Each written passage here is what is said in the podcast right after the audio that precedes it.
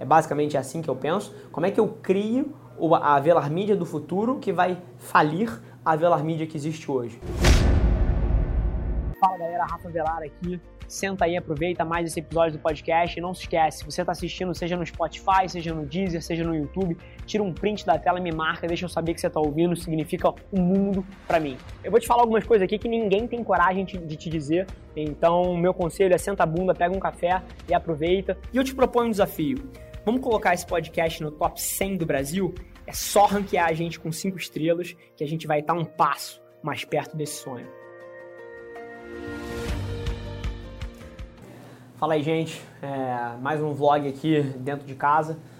Essa, essa semana foi bastante corrida, muito projeto é, de cliente, coisas que eventualmente a gente não pode filmar.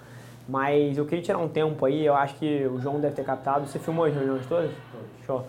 O João deve ter captado um pouquinho do meu dia de hoje. Hoje é sexta-feira, são 7h15 da, da noite. 7h15 da noite.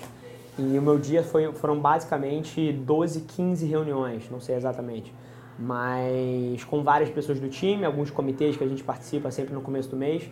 Mas é muito curioso porque eu tenho uma visão de um executivo de uma empresa como a Velar Media, que está com pô, 60, 70 pessoas já, é, que é muito simples. O meu papel aqui são dois: inovar e garantir que a gente está sempre pensando um modelo de negócio que vai quebrar o nosso modelo atual. É basicamente assim que eu penso. Como é que eu crio a Velar Media do futuro que vai falir a Velar Media que existe hoje? Então, esse é muito do meu papel, um inovador até o Ricardinho teve aqui, o VP de Marketing da Ambev ontem, e bateu muito nessa tecla, né? O papel do CEO é o innovator, e eu concordo 100% com isso. E, e o segundo papel é atingir metas através dos outros. E é muito disso que eu queria falar aqui. Eu, eu dentro do ecossistema dos empreendedores, e principalmente quem está começando, eu vejo uma sequência de erros nas empresas que começam a escalar. Porque assim, quando uma empresa é muito pequena, é muito lógico que você precisa meter a mão em tudo. Por muitas vezes você é a empresa, né? É uma eu-presa.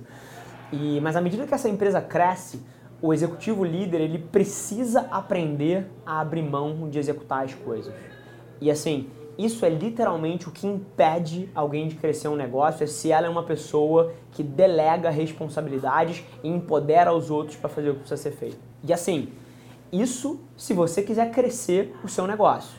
Porque você tem duas opções. Você pode ser para sempre uma boutique, onde você faz tudo com um back office seu e pessoas que te dão suporte, mas você é a empresa, isso tá ok. Você vai ter um negócio super boutique, vai ter poucos clientes, provavelmente se você for muito bom no que você faz, você cobra um, um ticket e não tem nada de errado com isso. Tem gente que, porra, que é super feliz, ganha um baita dinheiro fazendo modelo desse negócio. Mas se você quer escalar uma empresa para as centenas, para os milhares de, de funcionários, para as centenas, para os milhões, para as centenas de milhões de reais de faturamento, você precisa aprender a atingir metas através dos outros. E assim, eu entendo, tá? É difícil no começo, talvez, pô, você assumir que o seu comercial ou que o seu diretor de planejamento vai fazer um projeto a 70% do que você sabe que você poderia entregar. Bacana. Mas você precisa. Esse 70% ele já é suficiente para você escalar a sua empresa e o 80% é melhor e o 90% é melhor. E à medida que você cresce, você passa a poder até contratar pessoas que fazem aquelas coisas melhor do que você. Mas não é assim no começo. No começo, geralmente, é, você delega para alguém que vai entregar num nível de eficiência menor que o teu. Mas isso é ok. E os principais motivos que as pessoas não fazem isso é o que mais me intriga. É número um, elas têm medo que os outros errem. Mas se você não deixar as pessoas errarem, elas nunca vão ter os aprendizados que você teve para estar tá onde você está e para executar aquilo em alta performance. Então, primeira coisa, você precisa estar confortável com uma cultura onde é ok as pessoas errarem e sim você perder negócios e sim você tomar um NPS mais baixo no primeiro, no segundo mês enquanto a pessoa está rampeando. Você precisa disso se você quer crescer uma empresa. Ponto. Agora, o segundo motivo é o que mais me intriga é porque 90% das vezes a pessoa para a qual você delega, se você já está numa empresa, por exemplo, no, no nosso estágio, onde você pode contratar gente muito boa, é, não é que a pessoa vai fazer a 70%, 80% do que você faz, ela vai fazer tão bem ou melhor.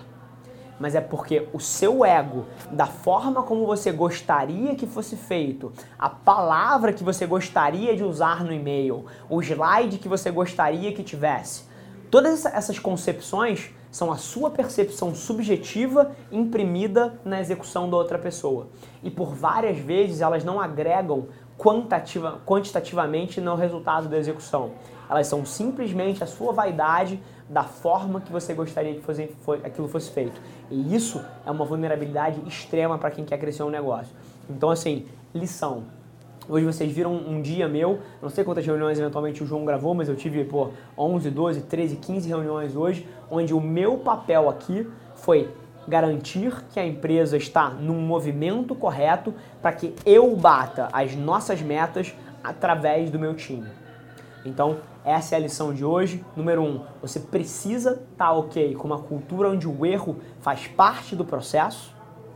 E número dois, você precisa deixar o seu eguinho de lado e aceitar que a forma como os outros querem fazer, por várias vezes ela só é diferente da forma que você faria, mas ela é tão boa ou melhor quanto, e você precisa tirar o seu ego da equação se você quiser crescer a tua empresa.